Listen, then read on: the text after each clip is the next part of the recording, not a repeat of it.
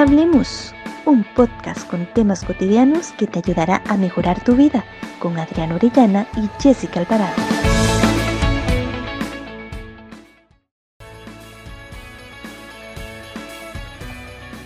Hola, hola, Jessica Alvarado te da la bienvenida en este nuevo podcast. Es un gusto que nos acompañes una semana más y que seas parte de Hablemos. Como siempre me acompaña Adriana Orellana. Hola Adri, ¿cómo estás?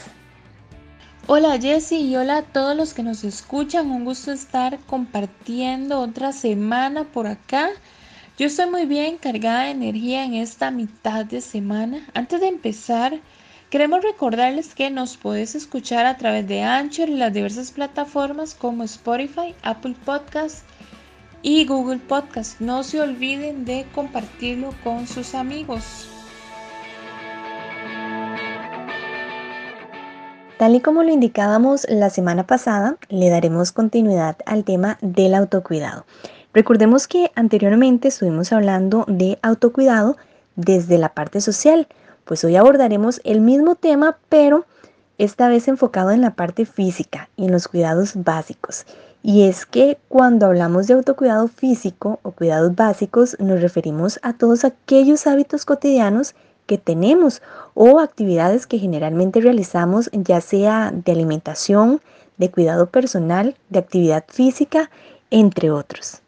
En efecto, Jessy, cuando hablamos de autocuidado o eso que denominamos cuidados básicos, a veces podemos pensar que estas prácticas las realizamos de manera automática. Hasta podríamos pensar que son las áreas que más cuidamos, que más les ponemos atención, porque es como muy evidente, es muy evidente, por ejemplo, que si alguien no se baña, uno se da cuenta, ¿verdad? ¿Por qué? Porque podría ser el olor, el aspecto físico o algo que me dé alguna señal. Entonces, en este aspecto podría ser que uno se cuide más por todos esos elementos y así sucesivamente con cada una de estas áreas. Sin embargo, la idea del podcast de hoy es revisar o reflexionar cómo me he estado cuidando en estas áreas. Porque vamos a recordar o tener por ahí presente que cada una de estas áreas está compuesta por subáreas o elementos.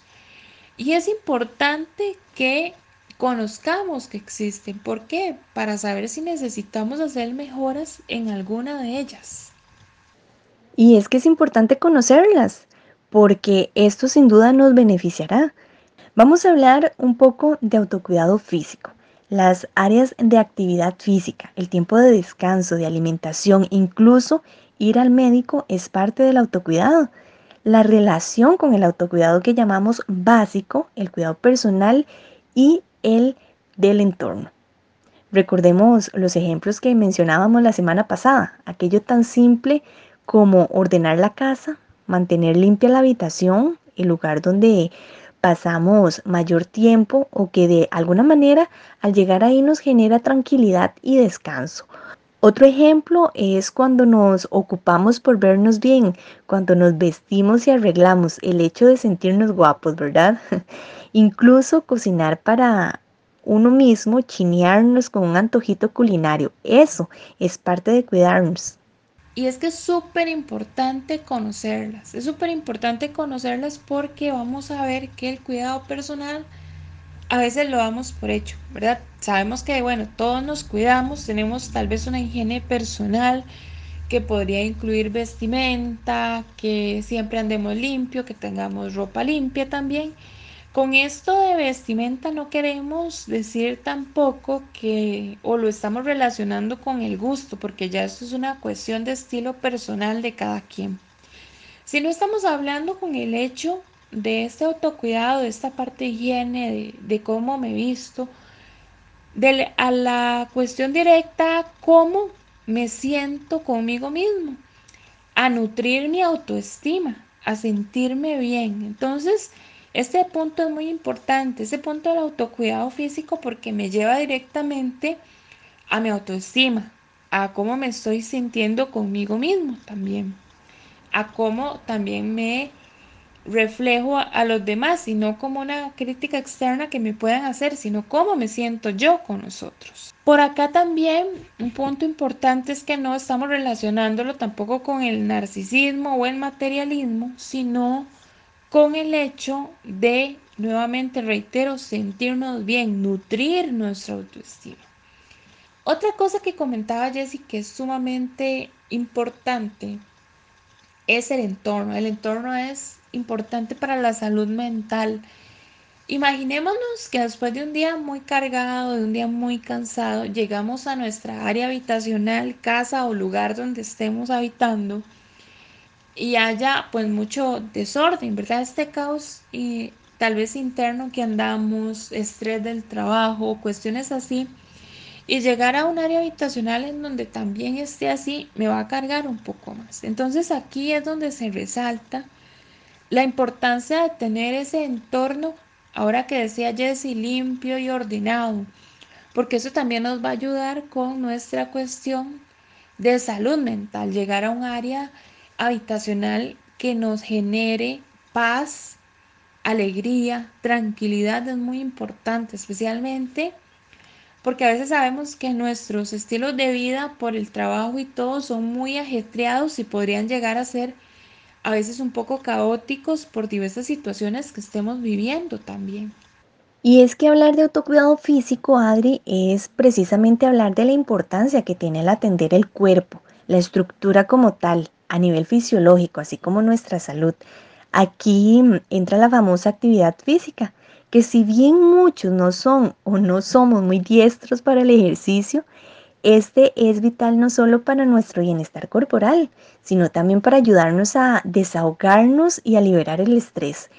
O bien podríamos asociarlo con cocinar algo nutritivo, ir a la cama un poco más temprano, tomar tiempo y disfrutar de un delicioso baño, realizar actividades físicas que nos activen y que sabemos nos van a relajar y hacer que nos disfrutemos a nosotros mismos. Y es que, Jesse, ese tema es muy amplio también. Vamos a tener que tiene muchos elementos como hemos ido abordando y lo vamos a ir abordando. Ahora comentabas esto de la alimentación. Comer a las horas es sumamente importante. La cantidad de comida adecuada, una dieta equilibrada. Y cuando hablamos de dieta equilibrada nos estamos refiriendo a algo nutritivo, a ese conjunto de alimentos que comemos habitualmente, ¿verdad? Y podemos comer de todo, pero de manera equilibrada porque tenemos el otro concepto de dieta, ¿verdad? Que es como reducir eh, o inclusive eliminar elementos de mi dieta para un control de peso, ¿verdad? Por eso hay un montón de tipos de dietas que se hace la gente y que adelgaza en una semana, en no sé cuánto tiempo, ¿verdad? Ese tipo de dieta no es el que estamos hablando sino la dieta que generalmente todo el mundo pues va a tener de una manera equilibrada y nutritiva, perdón,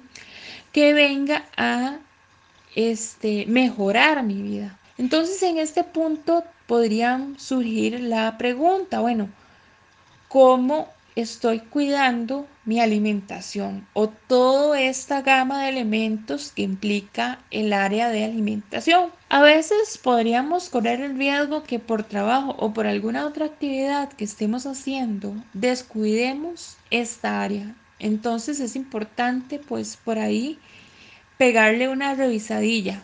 ¿Qué pensás de esto, Jessie? Definitivamente, Adri. Muchas veces la rutina laboral o el trajín del día hace que dejemos de lado ese autocuidado físico, como decías ahora.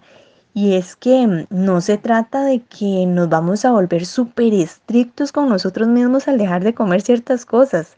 Se trata de hacer un balance, de empezar a organizarnos, de sacar tiempo para alimentarnos bien, así como sacamos el tiempo para otras cosas, para atender a los demás, para cumplir con los objetivos de trabajo. Es importante que tomemos tiempo para desayunar, para nuestra merienda, para el almuerzo, en fin. Y tampoco se trata de explotarse físicamente con ejercicios, que es el término con el que relacionamos cuidado físico. Es sacar tiempo para hacer alguna actividad que nos permite estar activos y que a la vez nos haga sentir bien.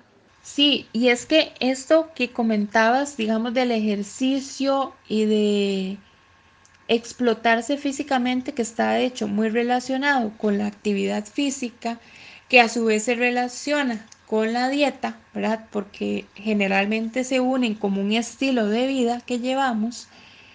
Y, lo, y le podemos poner de meta también nuestra apariencia, apariencia física o salud. Y está bien, cualquiera de las dos está bien.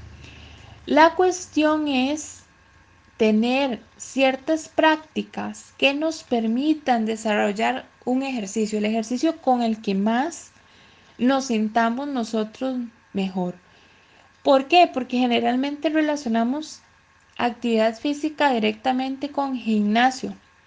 Pero bueno, podría ser que a mí me guste hacer otra cosa o que no me guste el gimnasio. Entonces, la idea es fomentar una actividad que me permita evitar el sedentarismo. Más ahora con esto de la pandemia y el, y el teletrabajo, ¿verdad? Que podría estarse generando un poco más de sedentarismo. Entonces aquí yo también me podría hacer una segunda preguntilla por ahí. ¿Qué estoy haciendo para generar actividad física diaria? Y no estamos hablando de que, bueno, hay que ir a caminar cinco horas o hay que hacer tres horas de gimnasio. No, es un cambio en la, en la rutina que incluye actividad física en la cual vamos poco a poco tomando un ritmo de vida diferente. Y es que a veces nos cuesta generar hábito, algo de lo que hablábamos de hecho en el podcast del propósito de año nuevo, ¿verdad? El cómo generar o alcanzar esa meta. Pensamos tal vez que es cansado o preferimos invertir tiempo en otras cosas, como en descansar porque hemos tenido un día ajetreado o estresado, por ejemplo. Y no está mal.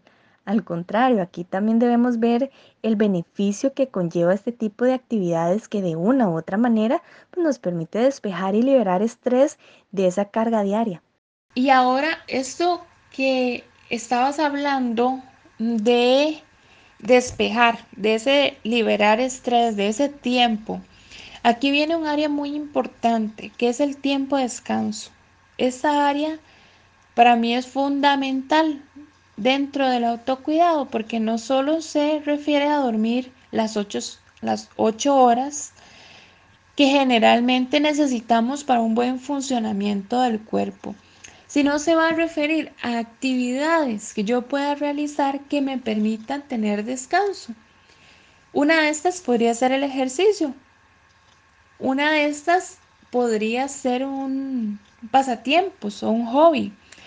Algo que me permita relajarme y disfrutar ese tiempo.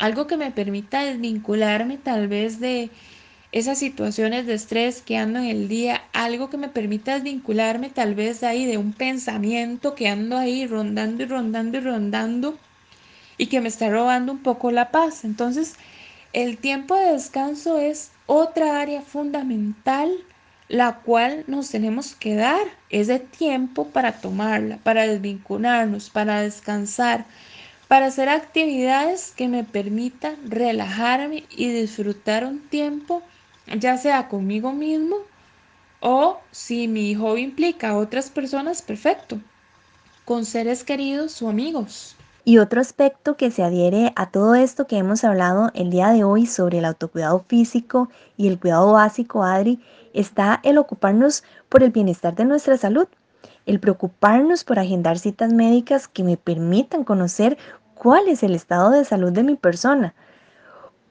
como hemos hablado, cuidar de nosotros es tener amor propio, es estar atento a todo lo que en mí transcurre. Si uno está bien, todo alrededor puede estar mejor o al menos logramos que las cosas funcionen bien. Porque mm, realizar actividades como hacerse un examen de sangre, un examen de vista, que muchas veces algo tan simple por hacerlo dejamos pasar mm, y marca una gran diferencia para nuestro funcionamiento, ¿verdad? Son situaciones que sin duda nos ayuda pues a fortalecer el autocuidado. Y este punto es importante, ¿por qué? Porque a veces dejamos de lado la parte médica, ¿verdad? A veces decimos, no, hombre, este, yo tengo años de no ir al doctor o no sé, no es algo tan importante para mí en este momento hasta que yo me sienta mal de alguna eh, cuestión, ¿verdad?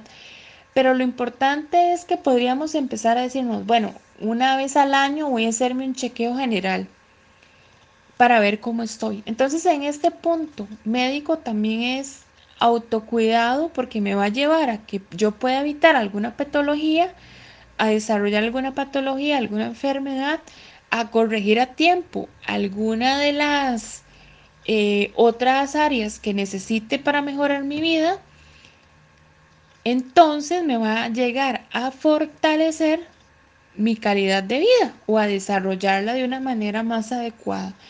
Entonces, con cada una de estas áreas que hemos visto durante eh, este podcast de hoy, vamos finalizando. Para la próxima semana vamos a estar hablando sobre el área emocional y los pensamientos, el área cognitiva.